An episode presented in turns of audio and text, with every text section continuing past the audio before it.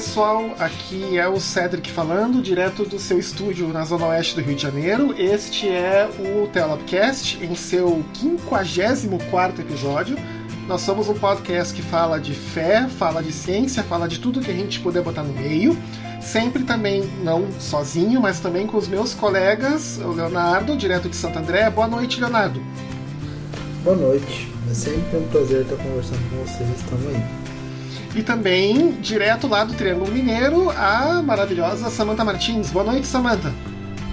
Boa noite, Cedric. Boa noite, Léo. Boa noite a nossa ilustre convidada, que daqui a pouco vai se apresentar. Sim. E boa noite também a todos os nossos ouvintes. Boa noite.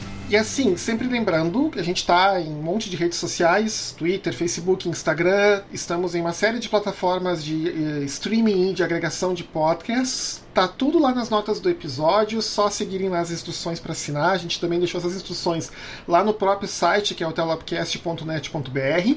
Também é importante para aqueles que acham interessante, acham que vale a pena né, deixar um dinheirinho com a gente a gente tem uma campanha de apoio com pouquíssimos apoiadores, mas apoiadores fiéis, e eu sei para os meus ouvintes, especialmente a turma dos desigrejados, nas quais eu quase me incluo, que quando a gente fala em apoiador fiel, obviamente vem aquele gatilho do Silas Malafaia, mas, gente, não, não tem nada a ver com a campanha de apoio do Silas Malafaia. Tá? A gente não está prometendo nenhuma vaga no céu e nenhum tipo de etc. Mas assim, o que, que acontece? Nós gostamos de ter a nossa pauta editorial sem estar atrelada a nenhum patrocinador, porque a gente às vezes vai falar bem, vai falar mal e não quer ficar constrangido de, de criticar alguém que tem. Eh, alguém, digo alguma empresa ou coisa que estivesse nos apoiando. Não que isso tenha surgido oportunidade, não. Ninguém, eh, nenhuma empresa quis nos apoiar. Até hoje eu estou tristíssimo de que o George Soros não quis nos apoiar. Né? É uma coisa que ainda me dói muito no coração. Estou de mal com Soros por causa disso. Mas assim, a gente sempre uh, tenta digamos assim, uh, preparar o conteúdo e tentar profissionalizar o mais que for possível o podcast. Por exemplo, uma das coisas que a gente quer fazer é, tirar dos meus ombros o trabalho da edição dos episódios e colocar um trabalho mais profissional. A campanha de apoio, por exemplo, já nos ajuda a lidar com os custos de hospedagem, tanto dos arquivos quanto do próprio site do podcast, já está sendo coberto, a gente já fica muito agradecido. E de vez em quando a gente também faz alguns sorteios com os apoiadores de material, como por exemplo alguns livros legais. Fizemos um no final do ano passado. Tá na hora, de repente, daqui a pouco, de fazer mais um sorteio também. Né? Mas isso tem que ainda conversar com Léo e com a Samantha. Né? Ok, já falei demais. Sem mais delongas, então, para introduzir o episódio, nós vamos falar hoje sobre bruxas, vamos falar sobre bruxaria. E talvez vocês conheçam aquele ditado em espanhol que diz, né, no creio em bruxas, pero que las hay, las hay, né, ou num português muito ruim, né, não creio em bruxas, ou não acredito em bruxas, mas que elas existem, existem, né? E para falar com a gente, a gente convidou uma pesquisadora na área, que é a Inês Barreto. Inês, boa noite. Oi, boa noite. É... Obrigada pelo convite, estou bem feliz de falar com vocês hoje. Nós que estamos felizes de receber você. Uh, Inês, para o pessoal que está nos ouvindo, você poderia falar um pouco da sua história acadêmica, da sua atuação profissional e o que, que te levou a pesquisar e ir atrás de questões relacionadas à bruxaria?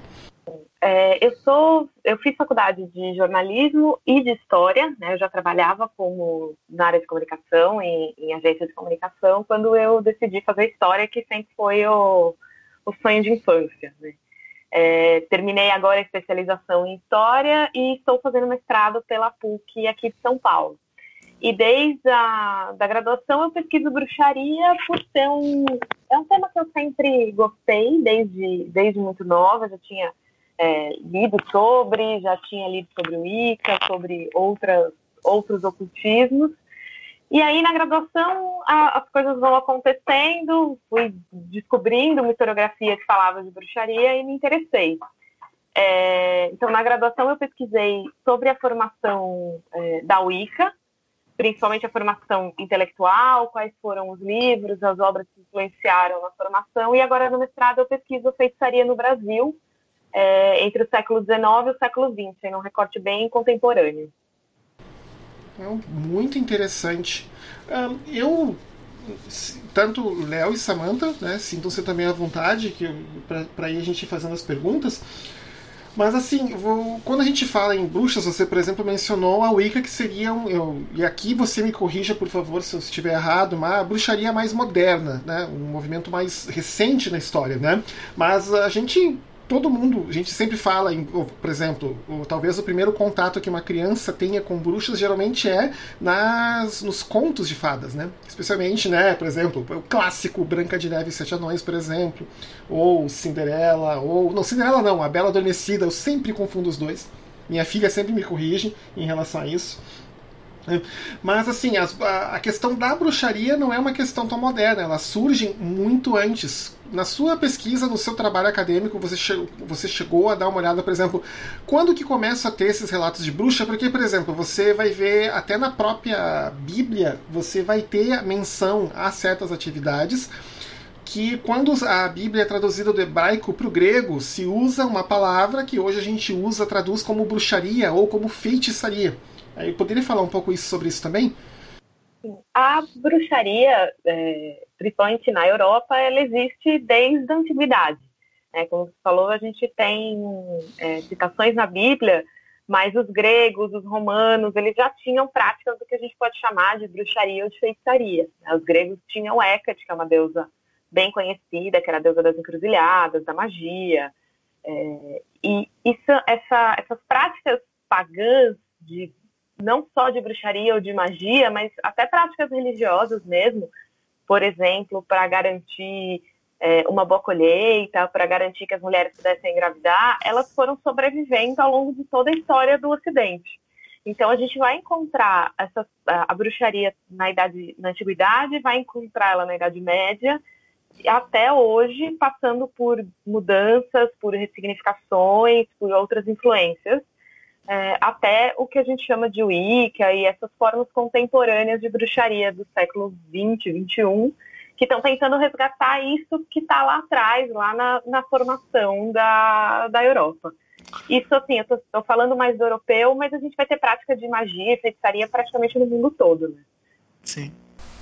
Não, isso daí é incrível, né? É, é, eu queria, só pegando esse gancho, é, eu lembro que uma vez eu estava em Porto Alegre, no Fórum Social Mundial, uma das vezes lá, acho que foi em 2003.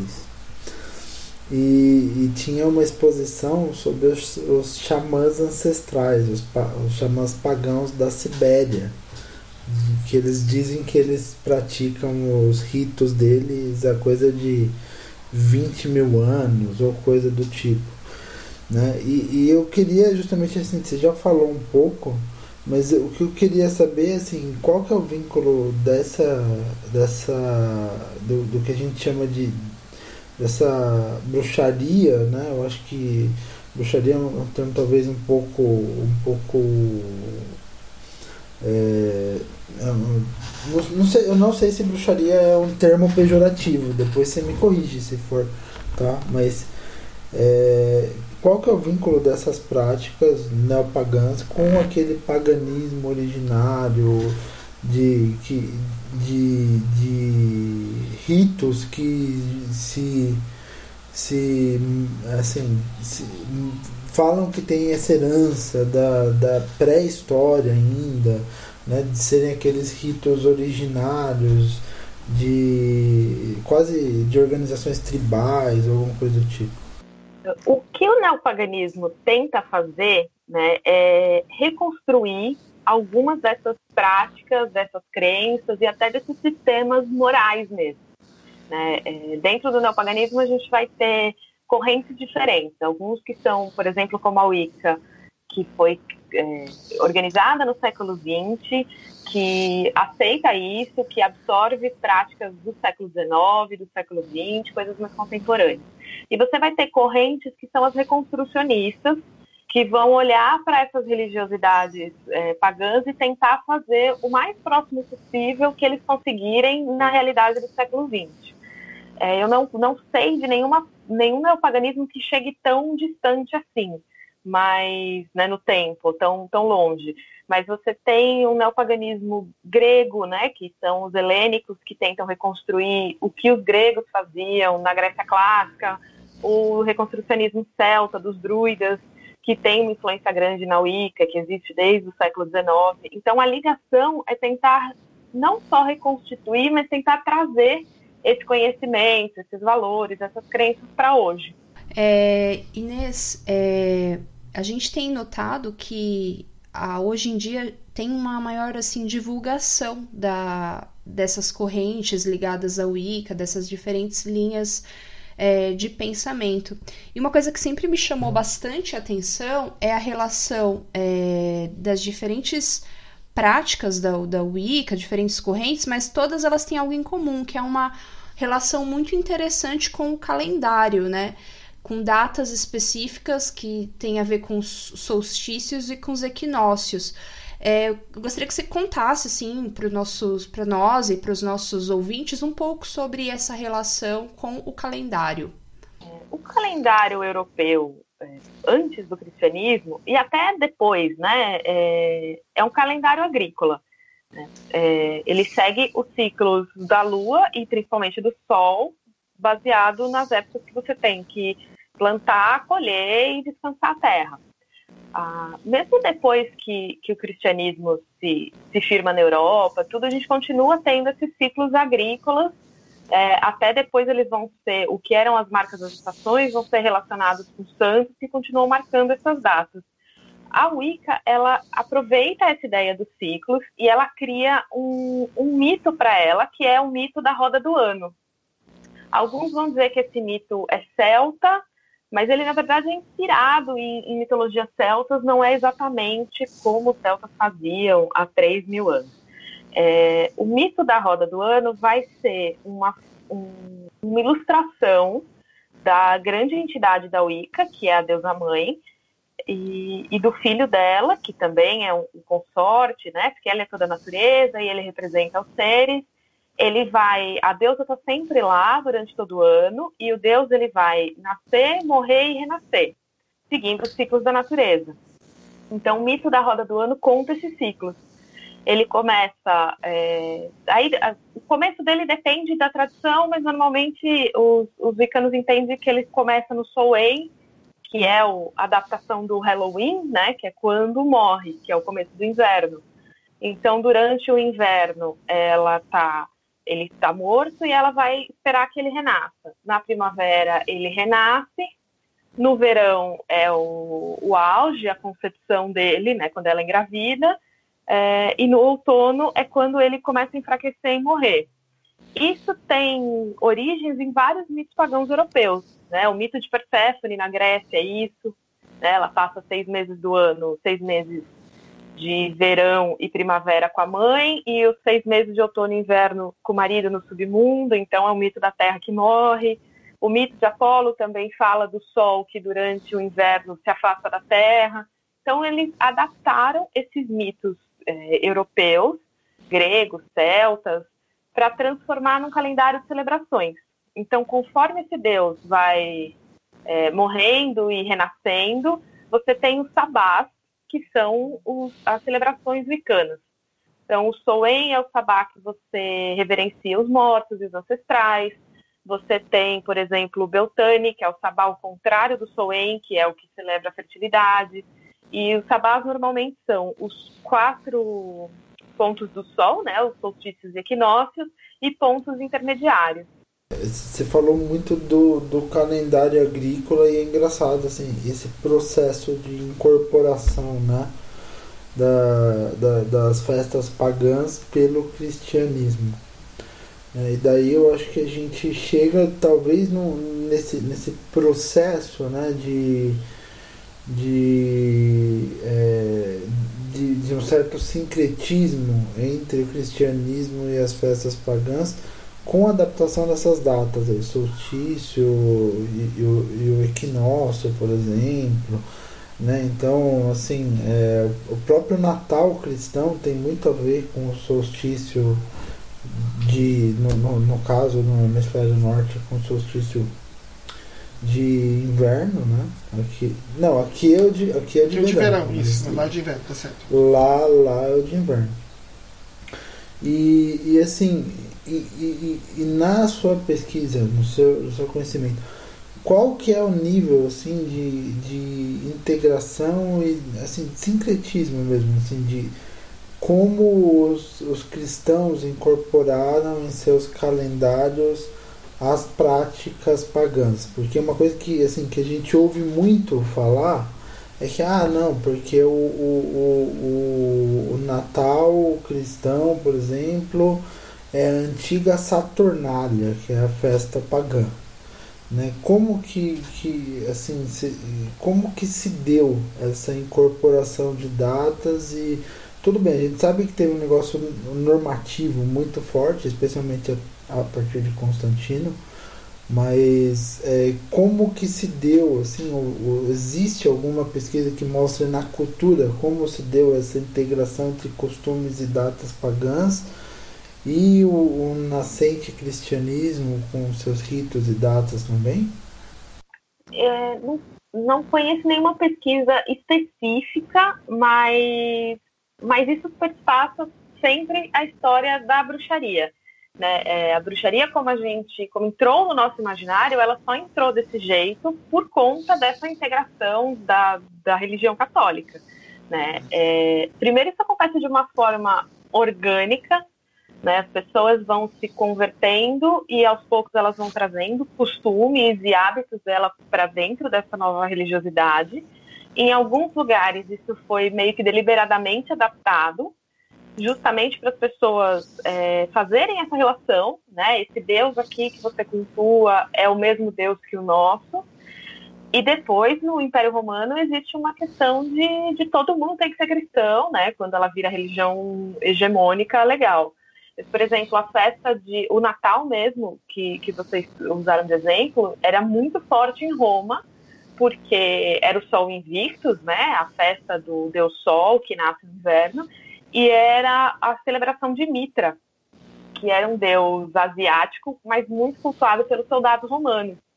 Então, uma forma de você é, trazer para perto essa imensa força de pessoas que era o exército romano era fazer a relação de Cristo com Mitra como divindades que nasceram na mesma época e que e, e integrar esses cultos. Então ela vai tendo esses dois esses dois movimentos, tanto um movimento mais orgânico quanto um movimento mais deliberado. É, e além do Natal, a gente tem, por exemplo, as nossas festas juninas são as festas de, de solstício de verão, né? Que, que viraram o dia de São João, que é um dia que não só tem um monte de festa, é, em Portugal mesmo, as festas juninas ainda é super cultuado, né, super comemorado, mas São João tem uma série de tradições depois, de superstições que vão ser relacionadas a bruxas que vão aparecer nesse dia. Justamente porque teve essa integração. As pessoas já faziam as festas de verão, é, o dia de São João foi próximo, essas coisas foram sendo absorvidas, mas aquela memória de que era um dia de um ritual pagão continuou ali e criou uma série de superstições. Você poderia citar algumas delas, Inês, se você tem conhecimento delas? Fiquei curioso. ah, tem tem aquelas coisas que a gente aqui faz para Santo Antônio, mas que em alguns lugares fazem para São João, que é tentar sonhar um dia antes com a pessoa que você vai casar, é, então tem umas simpatias de colocar nome na água para fora da janela. É, tem essas simpatias mais simples e tem aquelas coisas que entraram para o imaginário que são mais que entraram para gente de um jeito mais tenebroso, né? Que o dia de São João, dia 24 de junho, seria o dia que as bruxas iam se encontrar no sabá. É, era o dia que as pessoas faziam fogueiras, que era meio uma superstição, meio uma tradição que a gente tem até hoje, né? Porque a fogueira traria uma boa colheita. E o dia de São João está muito ligado a essas tradições das fadas, que era o dia que as fadas passavam perto da sua casa, era o dia que você conseguia ver fadas em alguns lugares, né? Numa parte da Europa ali mais é, mais perto da Inglaterra, que, que tinha mais essa norte, crença né? em fadas. É mais pro norte do que o Mediterrâneo. Porque... O Mediterrâneo não tem tanta crença em fada assim. Só um disclaimer. É, em algum lugar, em alguma. Eu não lembro onde, mas em alguma. Em algum texto literário eu li que o pessoal que acreditava mais em fadas eles relacionavam a fada com o fenômeno da aurora boreal, que eram os países mais do norte. Isso tem alguma coisa a ver ou é viagem de, de... Não, pode ser que pro. Eu não conheço muito da mitologia ali do norte, nortezão, assim, Dinamarca, Finlândia. Mas pode ser. O que eu sei é que as fadas elas eram mais presentes no folclore celta, né? Na, na mitologia celta. A mitologia romana, e, e mesmo ali na, no Mediterrâneo, né? Os franceses, espanhóis, eles não tinham tanto essa figura da fada. Os celtas, sim. Então acabou ficando mais ali na, naquelas regiões dos celtas, dos, dos, dos povos nórdicos. Eu ia fazer uma pergunta que, é, na verdade, é mais uma, uma curiosidade, né? Tem um, uma série de livros que fez muito sucesso há uns anos atrás, eu acredito que até hoje as pessoas leem, que são As Brumas de Avalon, né? Que, se não me engano, são quatro livros, eu lembro que eu li há alguns anos, muitos anos, na verdade. E eu queria saber é, o quanto ali é tem muito clara ficção, é, né? E o quanto ali é realmente histórico. O que, que a gente pode extrair dali que tem a ver com o paganismo e que tem umas pitadinhas de história também, se você pudesse falar algumas coisinhas pra gente. É, a, eu li as Brumas de Avalon também há, há, muito tempo. Eu li, na verdade, quase toda a série, porque a minha mãe é muito fã, então tinha tudo em casa e e eu li quase tudo da, dessa autora, da Marion Bradley. Uh, as Brumas de Avalon tem, não só as Brumas, mas depois ela tem outros livros sobre o domínio romano na Bretanha e tal, que tem um fundo histórico do, do, do, do tempo, né? É, uh, quem eram os, os, os reis, os costumes das pessoas, as roupas, Nesses livros que ela fala da Bretanha, ela cita alguns personagens históricos, tipo a Búdica, que era a rainha guerreira do, da região ali da, da, de Londres, que enfrentou os romanos. Mas os, os livros da Marion Bradley sobre a parte sobre culto pagão, sobre bruxaria, para mim eles são muito influenciados por essa visão moderna, né, da Wicca, de uma grande deusa mãe que vai ser muito popular na época que ela está escrevendo, ali entre os anos 50 e 60. É, isso é uma polêmica entre os neopagãos, mas historicamente, se a gente for pegar estudos mais contemporâneos, a gente não pode afirmar que esse grande culto a uma grande deusa mãe é, existia na Europa na forma como ela colocou, na forma como o próprio Gerard Gardner defendia nos seus livros, nos seus primeiros livros sobre a Wicca.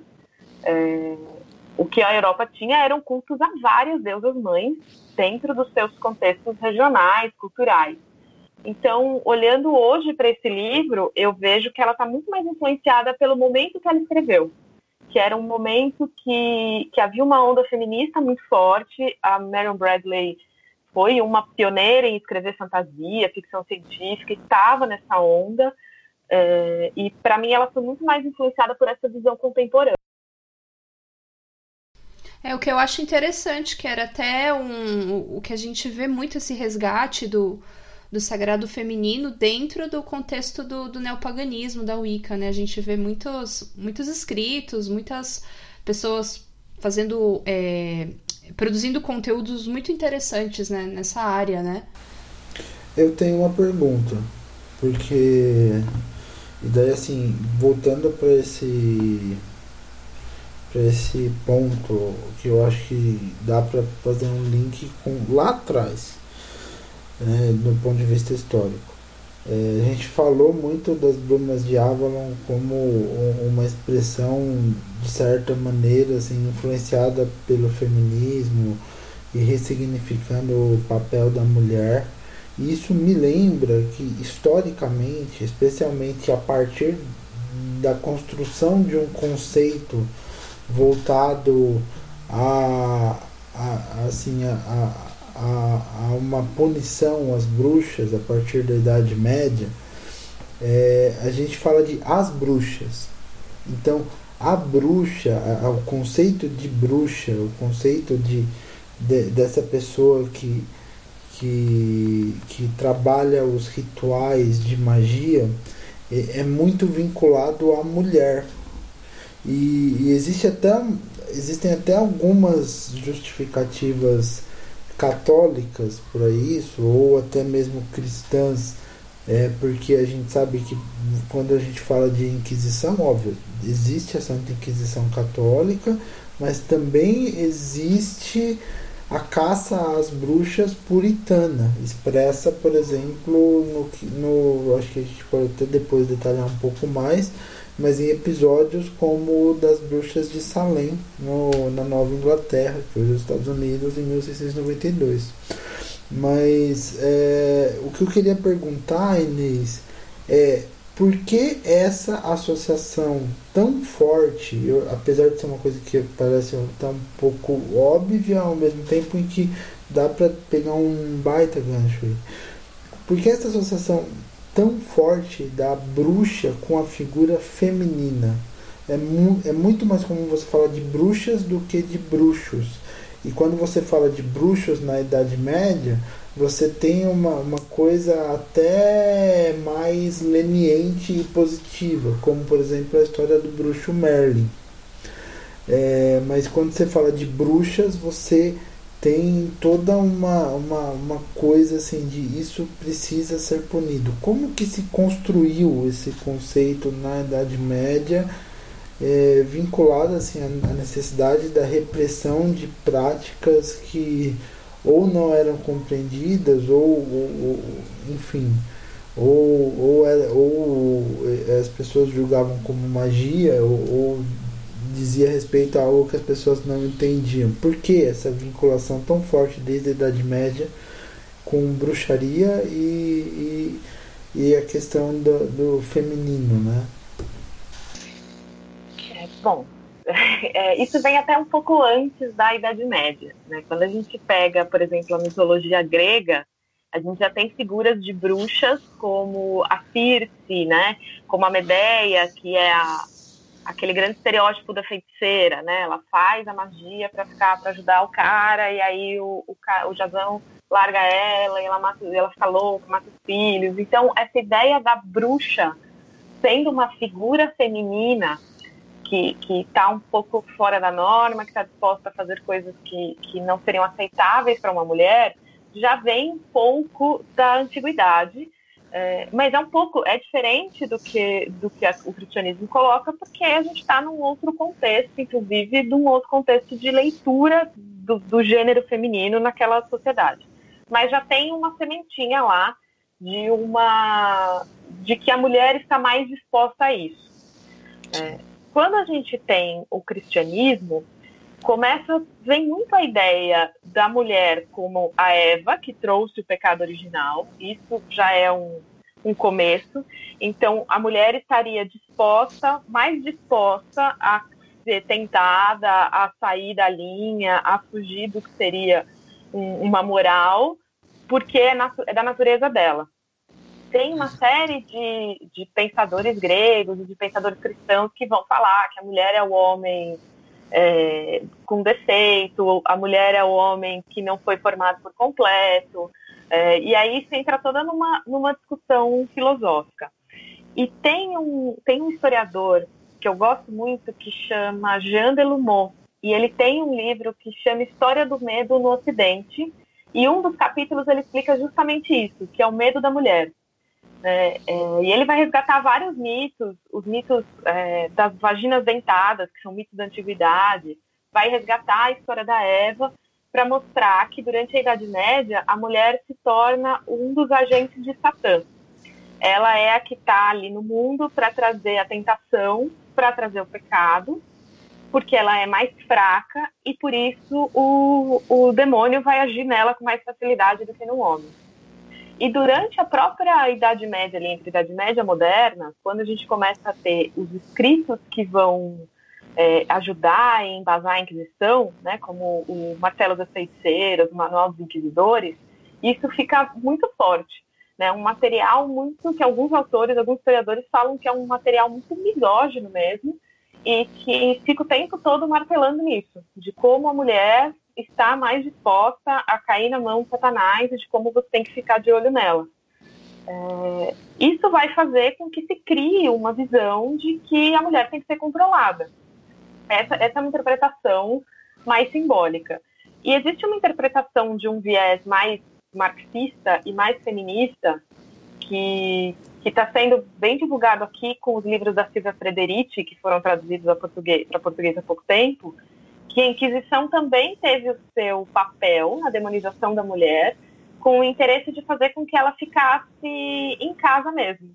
É, até, o, na, até o final do feudalismo ali, né, na mudança da Idade Média para a Idade Moderna, quando a Europa passa do feudalismo para um sistema que é pré-capitalista, as mulheres trabalhavam, tinha mulheres parteiras, pedreiras, agricultoras, artesãs. E, e a Inquisição fez com que essas mulheres saíssem dessas profissões por uma série de questões relacionadas com mulher não poder trabalhar, mulher não poder ficar é, na vida pública e voltar para casa. E aí foi esse trabalho de graça, entre aspas, da mulher dentro de casa e principalmente da mulher tendo filhos, que criou também a, essa configuração que a gente tem hoje de que a mulher é sempre relacionada a isso. É, então, a gente pode dizer que teve um viés duplo aí, toda uma questão simbólica que vem da antiguidade, vem do, dos primórdios do cristianismo, vem desse medo é, não só masculino, mas social da mulher, e também o interesse de que um interesse econômico, de certa forma, de que você precisava ter gente e a mulher era quem procriava.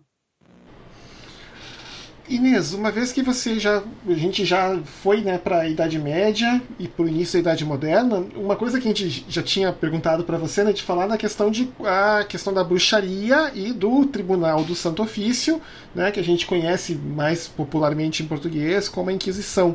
Né? Então, de repente, como assim? Eu sei que a gente poderia fazer toda uma série de episódios só sobre a Inquisição, né? Mas como assim que, rapidamente, como que a Inquisição surge?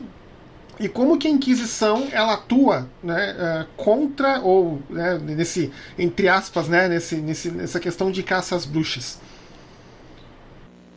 É, a Inquisição surge na Idade Média mais ou menos no século 12 13 é, para combater não bruxas mas as heresias cristãs o que eram as heresias? Eram interpretações não muito ortodoxas do cristianismo, do catolicismo, né? Nessa época a gente, a gente não tinha tido a, a reforma ainda, então o cristão era o católico.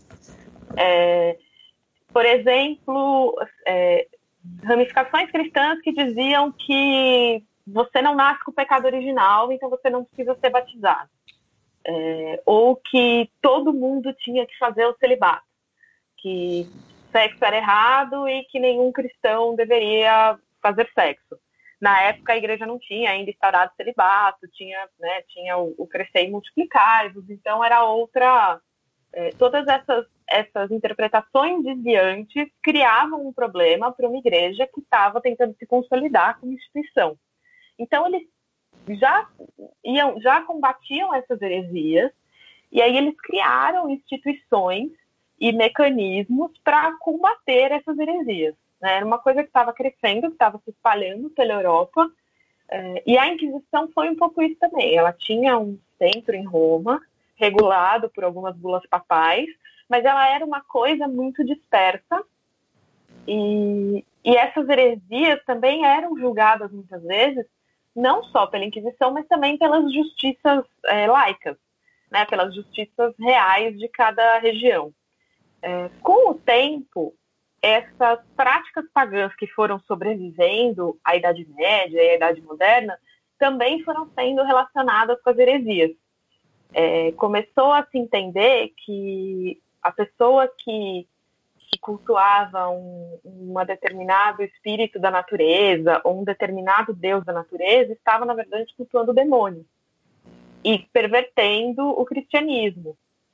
E com isso, a bruxaria começou a ser entendida também como uma heresia, e aos poucos ela virou a grande heresia, né? a grande coisa a ser combatida. É, mas também, assim, é, na, isso a grosso modo dentro dos países católicos, mas você tem algumas exceções, porque a, o período da Inquisição, né, que vai ali da Idade Média, a Inquisição virtualmente existe até hoje, você tem a instituição que representa a Inquisição, hoje ela funciona de outro jeito. Mas vai até mais ou menos à beira ali da Revolução Francesa, em 1780. É, a Inquisição ela perseguia as bruxas e em cada país ela acabou tendo a sua a sua peculiaridade. Por exemplo, em Portugal, ela perseguiu muito mais judeu, quase não tem feitiço contra a bruxa. É, depois da Reforma Protestante, em alguns países, principalmente na França, a Inquisição vai vai olhar também para os protestantes, não só para as feiticeiras. Então, ela também vai se modificando a gente ficou com essa coisa da, da, da, feiticeira na cabeça porque foram as bruxas foram as mais processadas, é, principalmente na Espanha, na Itália, nas colônias espanholas, mas ela teve também algumas algumas peculiaridades ali em outros lugares, em outros momentos ao longo da história. Foi uma instituição que existiu trabalhando ativa por mais de 300 anos. Né?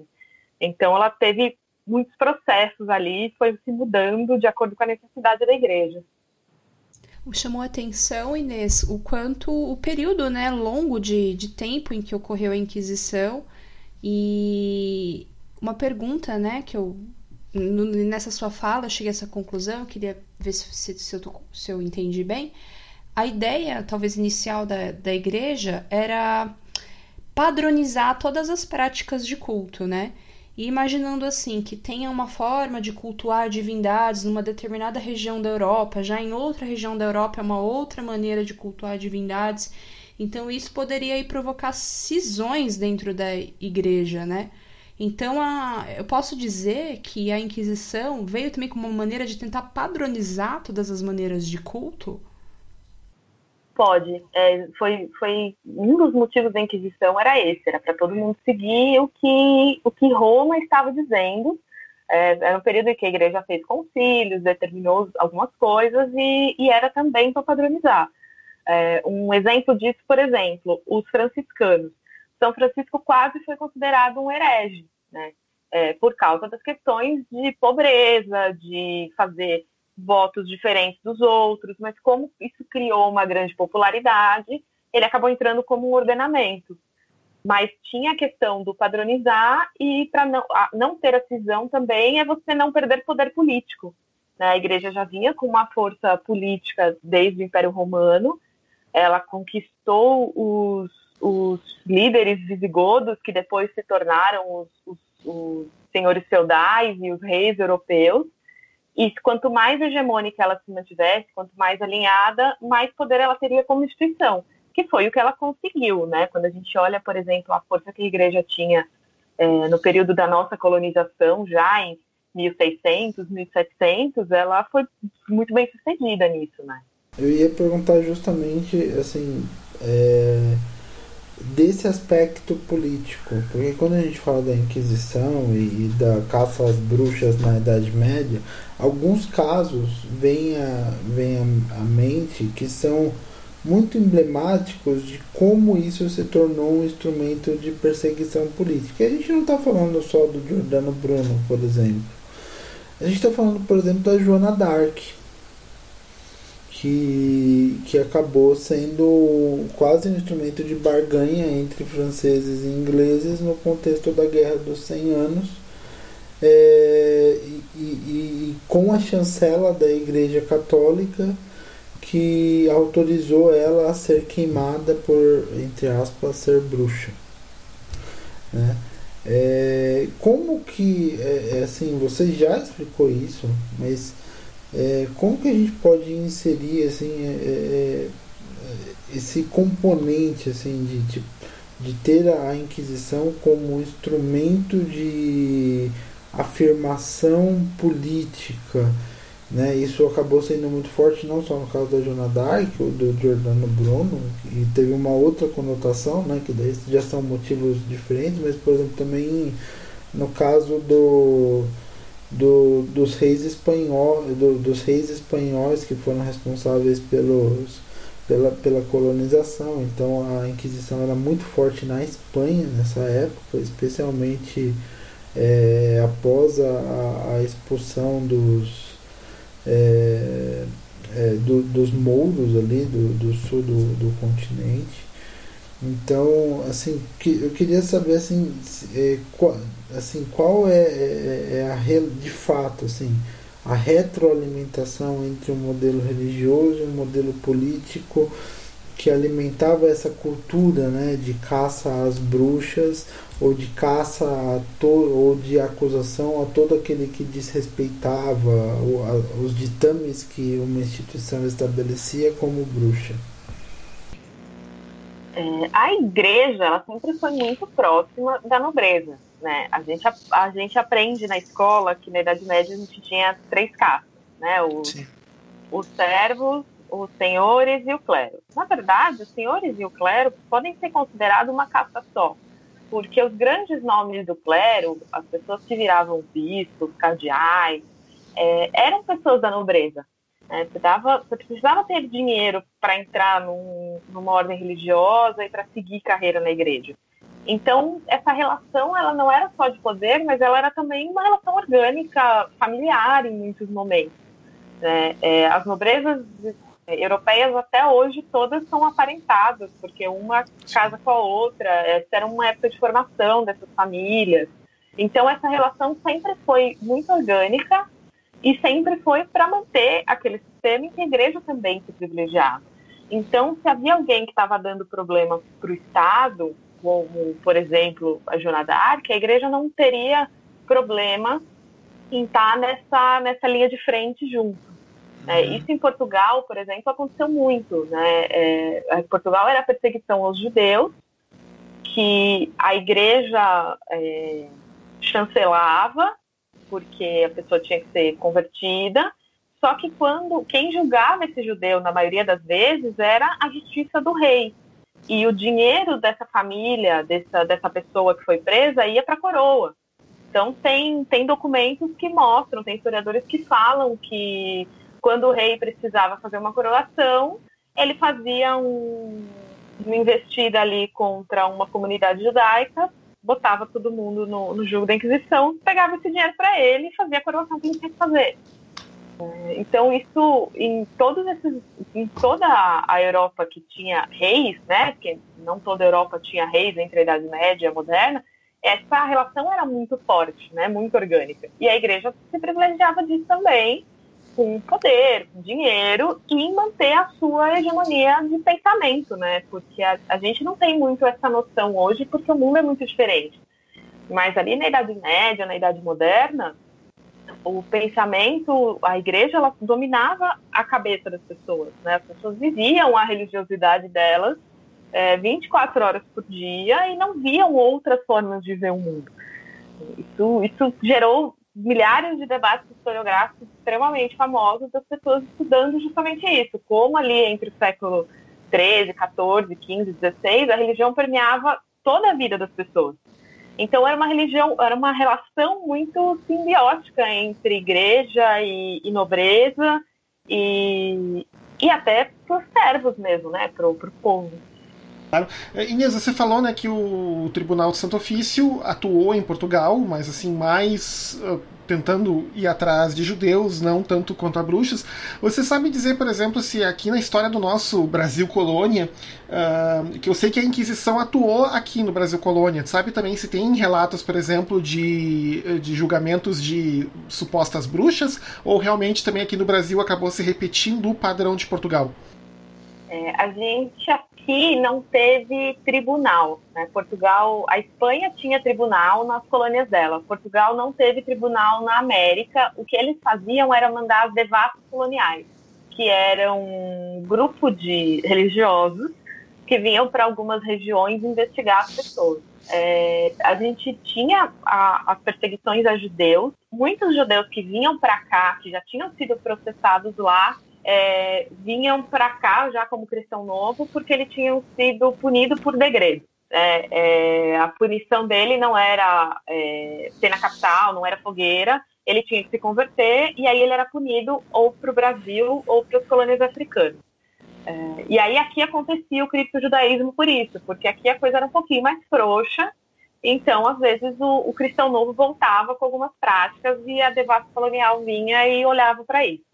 Aqui teve, teve é, processos de bruxas, mas aí a gente tem uma, uma questão que é colonial, que é a nossa bruxaria tem uma influência dessa bruxaria europeia que veio para cá, os portugueses, mas ela acaba tendo muito do que veio das tradições de magia, religiosidades dos africanos escravizados e dos indígenas. Né? É, tem um livro clássico da Laura de Meli Souza, que é uma grande historiadora da USP, que chama O Demônio à Terra de Santa Cruz, que ela vai estudar essas devastas. E a gente tem pesquisadores mais novos que estão estudando esses processos de bruxas que, na verdade, eram contra curandeiras indígenas, é, contra escravos que eram feiticeiros ou que eram sacerdotes das suas religiões. Então a gente teve esses processos, mas aqui é um pouco diferente por causa da nossa construção. É muito interessante. Uma questão que às vezes também me pergunta, por exemplo, eu me lembro dos meus professores de história no ensino médio e se a memória não me falha, porque faz tempo, eu tô com quase 40 anos, então já vou pedir uma leve desculpa. Então eles falavam assim, por exemplo, ah, que às vezes, por exemplo, nascia uma criança numa família, aí uma moça ia lá e abençoava a criança, daí dava alguns dias a criança morria de tétano, porque não tinha nenhum cuidado, questão de higiene, e aquela moça que tinha abençoado ela, então ela era perseguida e etc como bruxa. Eu não sei se, se isso era uma questão muito anedotária desse meu professor de história ou se tem algum alguma questão, se tem algum embasamento mesmo no que aconteceu, Inês. Não, tem tem um fundo, sim, tem um embasamento. Esse também é um dos motivos de que mulheres acabaram sendo mais processadas pela Inquisição, motivo mais prático, né? É, muitas mulheres eram parteiras, né? Até um bom período na história, homem não podia participar de nascimentos de, de crianças. É, e aí a parteira, às vezes a criança morria ou a mãe morria por uma série de questões. É, e elas eram acusadas de que de serem bruxas, né? Foi ela que matou essa criança porque ela precisava usar essa criança para o demônio. Ela não gostava da mãe fez a mãe morrer. É, e as parteiras eram o que alguns pesquisadores falam que eram as mulheres sábias, né? Elas eram as médicas das pessoas, as curandeiras. E, e, muito do que elas sabiam vinham de um conhecimento que vinha desse paganismo, né? As ervas que usar, as ervas às vezes atreladas a, um, a uma fada, a um santo, que depois virou um santo, depois virou uma oração.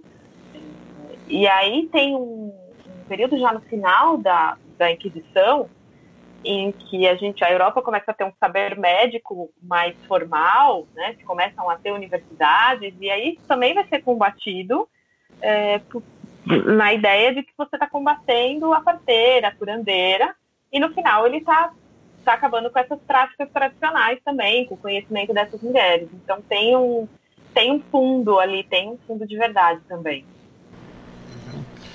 Se os colegas quiserem perguntar, por favor, à vontade. Não, eu acho que assim, avançando um pouco mais, eu acho que, que é, é muito é, legal falar disso, dessa transição, né? De como a Idade Média conversa com, com a Idade Moderna.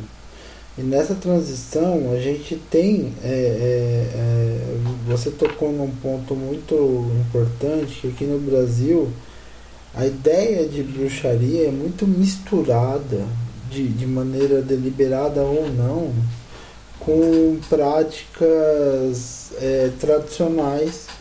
Então, assim, é, que não tem necessariamente uma conotação negativa. Então, por exemplo, a benzedeira, a simpatia, né, são, são tradições que a gente tem aqui que estão ligadas a, essa mesma, a essas, a essas mesmas práticas antigas que não tem necessariamente é, conexão com um, um, conceito moderno de bruxaria, o Wicca, ou, ou, ou, ou esses, é, é, ou, esses modelos novos aí que vão beber muito historicamente no, no neopaganismo. E por outro lado, a gente tem uma, uma, uma conotação, e daí, assim, é, isso é muito alvo de, de preconceito, que, assim, é, que, que você tem uma associação de, de bruxaria com um certo ocultismo originado ali no século XIX, é, aquela coisa lá da Helena Blavatsky, que, que foi, que foi é, sendo é, bastante trabalhado é, no século XX e hoje se mistura muito, né? Então você tem, é, você fala de bruxaria, você vai desde essa dessa corrente aí que a gente vê lá originada lá no século XIX, mas que já tinha coisas antes, né? Que vem da, da, da Blavatsky, mas que vem que, que, que vai desembocar em, em, em práticas que, em, que o pessoal se, se denomina vezes, é, satanista e muitas vezes as pessoas falam é, de, de, de práticas modernas e do outro lado você tem as práticas tradicionais que nem conversaram com o Ica ou com qualquer coisa do tipo.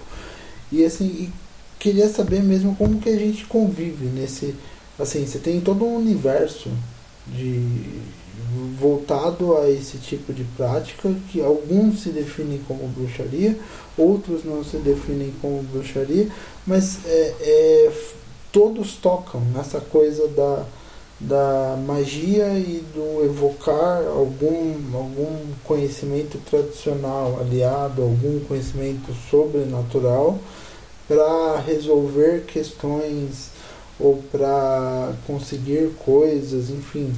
É, qual que é esse panorama moderno e como que essas, esses diferentes grupos acabam coexistindo numa sociedade moderna que nem a nossa e às, às vezes com forte preconceito contra essas práticas?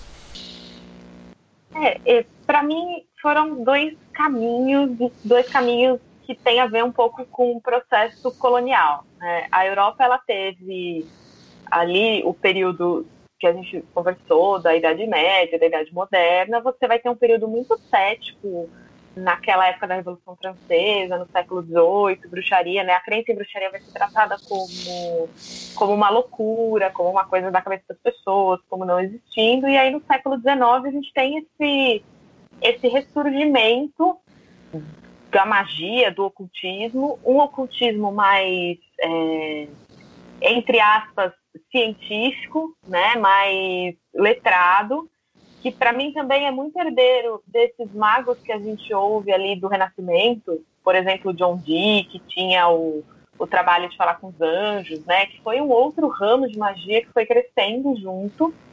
É, e aí na Europa isso acabou se desenvolvendo nas ordens esotéricas, nas escolas de pensamento, como a, a teosofia da Blavatsky, é, a, o, o Aleister Crowley, né, que é talvez o grande nome aí desse, dessa leva ocultista do final do século XIX, e acabou se tornando os movimentos neopagãos e wicca.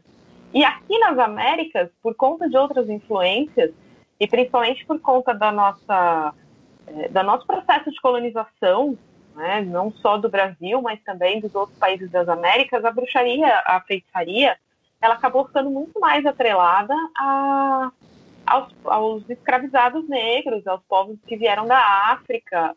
E a, a feitiçaria europeia se misturou nisso. Tanto que aqui no isso é uma das coisas, um dos principais focos da minha pesquisa agora no mestrado. Né? Como a feitiçaria virou um terreno é, da religiosidade de matriz africana e como essa, essa feitiçaria europeia se misturou. Aqui no Brasil, a gente tem a Umbanda, o Candomblé, o Catimbó, a Jurema como os herdeiros dessas tradições de bruxaria, mas no resto das Américas a gente tem também né, a, a santeria, é, o voodoo em alguns lugares, o voodoo no Haiti, que também tem um processo similar de ter trazido essas práticas de feitiçaria dentro de outras, outras matrizes que não são europeias. E aí a gente vai ter uma feitiçaria muito nossa, como por exemplo da benzedeira, né? É, que é uma coisa que a gente tem coisas parecidas na Europa até hoje. Tem pessoas que, que fazem remédio, pessoas que vendem, mas não é como que a gente tem aqui. Que às vezes a pessoa, numa mesma oração, está chamando o Exu, Santo Antônio e usando ervas que ela aprendeu a lidar no terreiro e com uma vizinha portuguesa, né? É, então foram coisas que meio foram se desenvolvendo em, em paralelo. É, e aqui no Brasil, a, apesar da gente estar tá vivendo um momento é, difícil para quem vem dessas religiosidades, principalmente das matrizes africanas, nunca foi muito fácil, mas uns anos para cá tem sido um pouco mais difícil. É, essas religiosidades convivem com tranquilidade com, com esse esoterismo, com esse ocultismo que vem do, da, da Europa e depois dos anos 60, 70 também a gente é muito influenciado pelos Estados Unidos. Né? É, aqui a gente tem Mãe de Santo e Alorixá que lê que não é algo nosso, que é algo completamente europeu. Né? Aqui convive relativamente bem. Samantha, quer fazer alguma pergunta? É uma, uma observação, né? É, dentro do cristianismo, eu percebo que o catolicismo é muito mais tolerante, até amistoso a essas práticas, a ponto de incorporá-las até no seu dia a dia. Por exemplo, uma, uma pessoa católica muito provavelmente vai numa iria ou vai numa benzedeira para poder tratar de uma questão de, de saúde, né? É, muitas vezes eu conheço pessoas que vão ao médico e também vão na benzedeira, né? Porque tem aquela crença e tudo mais. Já é, os, os cristãos evangélicos, né? Eles já são muito intolerantes com relação a isso, né? E eu queria que, que a Inês falasse um pouco sobre essa intolerância, como, como ela vê isso. É, eu acho que o catolicismo é, e a gente ainda tem muito do catolicismo herdado dos ibéricos, esse, esse misticismo sempre viveu ali, né? É, a questão do ex-voto, por exemplo, que é muito comum no católico, né? Que é quando a pessoa tem, por exemplo, um problema de saúde na cabeça. Ela vai lá na igreja, ela se cura e vai na igreja e leva uma cabeça cera. Então, o catolicismo tem isso de uma certa forma também. Né? Até da própria ritualística da, da missa, do, do, vinho, do simbolismo do vinho, do simbolismo do pão, você consegue encontrar mais formas de, de se aproximar desse tipo de crença. E aqui no Brasil, até porque mesmo as famílias mais ricas tinham o contato com, com as outras religiosidades, isso ainda ficou ainda mais fluido. Né? É, é muito comum, justamente. Assim, eu, eu venho de uma família que é um bandista, eu frequento um bando candomblé, é, cansei de ver gente que vai no terreiro na sexta-feira à noite e na missa do domingo, é, que vai no centro espírita e que vai na missa. Acho que isso aqui é mais, é mais tranquilo. Eu acho que isso também, né, eu acho, mas também com uma base teórica, tem um historiador inglês chamado Keith Thomas que vai estudar a bruxaria na Inglaterra. Na Inglaterra já é, que já rompeu com a Igreja Católica, né, já anglicana. E, e, ele vai colocar isso, de que como o protestantismo tira esses elementos místicos e ritualísticos, ele acaba perdendo isso ao longo do tempo. E na Inglaterra você vai ter uma perseguição às bruxas e ao mesmo tempo uma busca pela magia, porque essa magia vai substituir esses elementos que o, que o protestantismo fez com que a religiosidade inglesa perdesse. Então eu acho que esse é um ponto também.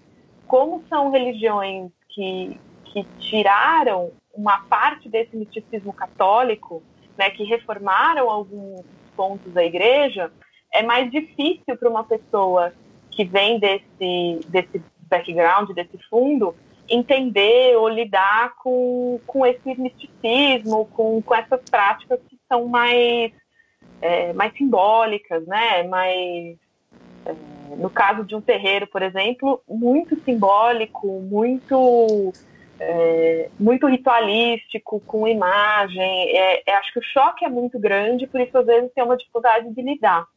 E no Brasil a gente tem uma questão que é o racismo religioso, né, que afeta muitos católicos também. A Umbanda, o Candomblé e, e o Catimbó e a Jurema são entendidos como como religiões erradas, porque elas não são tão sofisticadas, elas não são religiões que vêm dos brancos, e às vezes a pessoa nem percebe que é por isso que ela tem uma versão tão grande. Né? Até no kardecismo, no, no espiritismo kardecista, a gente ouve muito isso às vezes. de que a Umbanda e o Candomblé são religiões menos sofisticadas. Né? E aí tem uma carga que é uma carga meio nossa, de um racismo religioso até estrutural. Gente, eu, eu, eu, essas duas últimas questões me deixaram assim muito contemplado e satisfeito justamente por tocarem essa questão do, do contato né, entre é, a, a, construção social e, e, e, a construção religiosa que vão desembocar hoje no, no, no, no racismo estrutural ou num preconceito que, que em alguma medida eu vejo que é um preconceito que se manifesta talvez até mesmo dentro da religião evangélica. Porque quando você tem uma religião é, é, que tem um preconceito, por exemplo, contra o candomblé, contra as religiões de matriz africana, você, é, você também tem uma religião que tem um preconceito contra uma religião evangélica de base mais mística, que é, por exemplo, as igrejas é, protestantes tradicionais olhando um pouco feio para as igrejas de rito pentecostal, mais místico, enfim. Né? É, mas essa é outra discussão.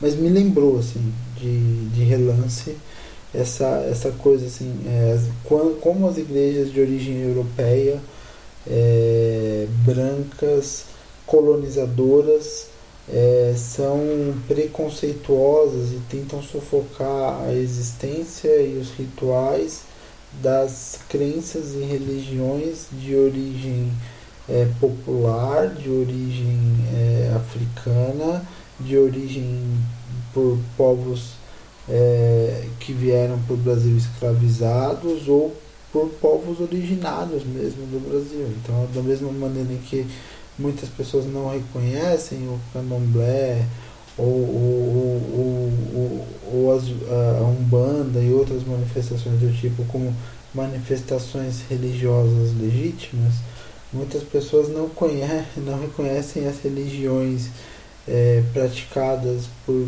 grupos indígenas como religiões legítimas, ou os ritos que eles praticam ali.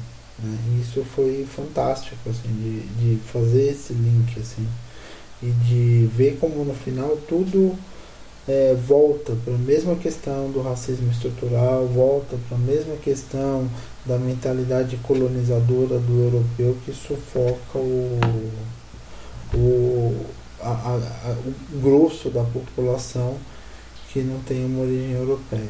Eu acho que uma colocação que eu queria fazer, que eu estava aqui pensando em, durante a fala do Léo, é que é, eu percebo que algumas correntes pagãs são até toleradas, né? Desde que sejam, por exemplo, os vikings, né? Que agora é moda. Tem Sim, gente que lê nossa. bastante e tal. É, até meio que tenta seguir um estilo de vida, enfim mas é o que? É uma coisa lá do norte da Europa, dos brancos, né? Já não há o mesmo olhar com relação às crenças dos povos originários, né? As religiões de matriz africana. Eu comecei a pensar nisso, que ah, parece haver uma tolerância maior quando o paganismo está ali na Europa. Mas quando o paganismo sai da Europa, já há, uma, há um preconceito maior, eu tenho essa impressão. É, eu sinto, sinto bastante isso também, até na minha experiência, né? Tenho vários amigos que são neopagãos, é, e eu, eu sou branca, mas eu sou um bandista desde criança, frequento candomblé, e, e a gente percebe muito isso, que é meio bonito você cultuar divindades pagãs é, europeias, mas, mas as pessoas não entendem muito bem o que é cultuar divindades urubás, por exemplo, que também estão falando de natureza. Né? É, no fundo, a gente está cultuando praticamente a mesma coisa, né? com as suas peculiaridades cada um. E eu sinto muito isso, assim, é muito mais tolerável você ser um neopagão, até um wicano, e muito menos você ser um candomblessista, que é uma religião nossa, né? Uma religião brasileira, 100% brasileira, com, que mostra todas as nossas influências. Mesmo dentro do neopaganismo, isso é muito, muito sentido também. Seguindo adiante na nossa, no nosso episódio, uh, até para ser respeitoso do tempo da nossa convidada, vamos passar para aquela parte dos episódios onde a gente deixa as nossas recomendações de coisas que a gente viu, leu, gostou. É, e, e, como sempre, a gente passa a primeira palavra para a convidada, para Inês, sempre lembrando que a gente sempre encoraja e sempre diz, né, quando a gente convida, né, que o alto jabá é completamente permitido e encorajado. Então, se o convidado quiser falar só dos seus trabalhos, para nós não é problema. São recomendações também. Então, uh, Inês, passar para ti então para dar as suas recomendações, além, é claro, né, das várias leituras que você já deu né, de referência durante uh, o episódio. De, eu vou passar mais duas referências, depois eu faço o meu jabá. Ótimo. É, para quem quiser para quem quiser entender um, um, pouco mais, se aprofundar um pouco mais é, nessa, nessa, coisa da história da bruxaria mesmo, de como os processos aconteceram, tem um professor da USP que chama Carlos Roberto Nogueira, que tem um livro chamado Bruxaria e História, que faz um compilado bem legal. Tá? Eu não sei se esse livro é, ainda tem edição nova, eu acho que tem, mas dá para achar em sebo, tudo. É, é bem interessante e para quem não sabe, para quem está começando, entrando agora, dá para entender super bem. E um outro é um filme que talvez vocês já tenham assistido, que é o The Witch, A Bruxa, de 2015, do Robert Eggers, que é dentro desse contexto da, da, da crença em bruxaria dos puritanos, né? Que a família vai sai da comunidade, vai morar sozinha, começa a dar tudo errado e eles começam a achar que é uma bruxa. E é muito legal para entender isso, como é que no passado as pessoas eram é, absorvidas por essa ideia. Né? É, tem gente que não gosta muito desse filme, mas eu gosto muito. Acho que é um excelente filme para entender bruxaria. E o meu jabá, eu tenho um projeto que é o Voo da Bruxa para falar de história e de bruxaria. É, eu faço alguns textos no Medium, né, medium.com.br, Voo da Bruxa, e tem um Instagram também, então tá, depois a gente coloca os links todos nas notas do episódio para quem quiser seguir. Uh, Samantha, tem alguma recomendação? Eu tenho uma recomendação só, que é uma série que eu estou assistindo muito interessante. É, eu comecei a me aventurar por, por séries eh, francesas, assim, para treinar um pouco o idioma, né, para me acostumar com outros tipos de produção. E uma série que eu estou gostando bastante é a série Mito, né, é, MYTHO, que é, é um humor assim na dose certa, né? Só para resumir a ideia, é uma mulher, mãe de três filhos, é, tem um marido distante, e, enfim, ela se sente completamente desprestigiada, é, desvalorizada, e ela cria uma situação em que ela faz toda a família dela acreditar que ela tem câncer. Mas ela não tem. E aí ela vai se afundando na mentira. É bem curtinha, não sei se vai ter uma segunda temporada, se eu não me engano, tem seis episódios, eu já vi dois. Aí ela vai se afundando nessa mentira e não consegue sair dela. É, é muito interessante. Tem umas. umas aquela coisa bem. É, até certo ponto engraçado, mas que tem a, quem é mulher vai reconhecer ali alguns elementos no, no que ela vive, né? Então é uma recomendaçãozinha aí para quem final de noite não sabe muito bem o que fazer, assistir essa série aí. Leonardo? Eu, como a gente não conseguiu aprofundar muito né, no, no, sobre, sobre esse episódio em específico, eu vou fazer uma recomendação bem genérica aqui, que é o do filme do, do The Crucible, né, das bruxas de Salem que fala justamente daquele episódio do julgamento das bruxas de Salem nos Estados Unidos puritano de é, 1690, lá, 1692, que tem justamente essa influência muito do que a do que a Inês falou pra gente, né? Desse contexto inglês que você tem a desmistificação já após o rompimento com a Igreja Católica, especialmente entre os puritanos, e essa desmistificação acaba levando a uma perseguição é, das pessoas que, que, que eles consideravam que tinham atitudes é, voltadas à bruxaria. Isso fez com que existisse um, que acontecesse um episódio extremamente triste na cidadezinha lá de Salem, nos Estados Unidos. E no final, no final do século XVII, esse episódio foi retratado num filme que, inclusive, eu não lembro se ganhou, mas ele chegou a ser indicado a alguns Oscars, alguma coisa assim. Que, que é, se não me engano, com a Winona Ryder, a protagonista. E, e, eu queria deixar indicado então. Eu não sei se está no Netflix, na Amazon, em algum desses streams, mas é As Bruxas de Salem que chamam o filme. legal. Eu, para esse episódio, eu não tenho recomendações. Então, uh, Inês, muito obrigado pela aula de história sobre bruxaria e outras cositas más. Uh, aprendi bastante hoje no episódio e muito obrigado também pela paciência em responder as nossas perguntas. Imagina, eu que agradeço e a questão da paciência é para isso que eu acredito que é para isso que a gente faz história também, né? Não só para descobrir o passado, para entender o presente, mas para ensinar também, não é, um, não é uma questão. Não, que é, eu agradeço muito assim, porque é, você conseguiu ter paciência de explicar numa linguagem muito boa para nós que somos totalmente leigos no assunto. Então a gente entendeu. Eu pelo menos entendi o que você falou e. Eu também entendi muita coisa, foi, foi muito bom mesmo. E muito bom, muito bom, de verdade mesmo. Obrigado por. por é, eu sei que todo mundo está muito ocupado nessa época de pandemia, mas obrigado por assim dar um pouco do seu tempo e dividir um pouco do seu conhecimento com a gente. Obrigado mesmo. Eu, eu fico feliz também com esse retorno de vocês, porque a gente que está na academia, né? Eu apresentei os meus trabalhos só para nas aulas, em congressos, então às vezes eu tenho um pouco de medo também de ficar naquela linguagem acadêmica e, e acabar não sendo acessível muitas vezes, né? Que a gente uhum. fica meio bitolado né, na linguagem acadêmica.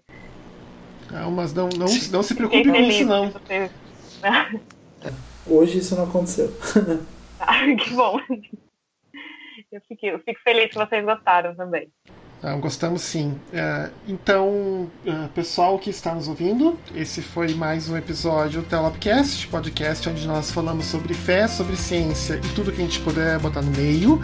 E aguardem a gente nos próximos 15 dias com mais algum tópico, algum assunto interessante. Boa noite. Boa noite.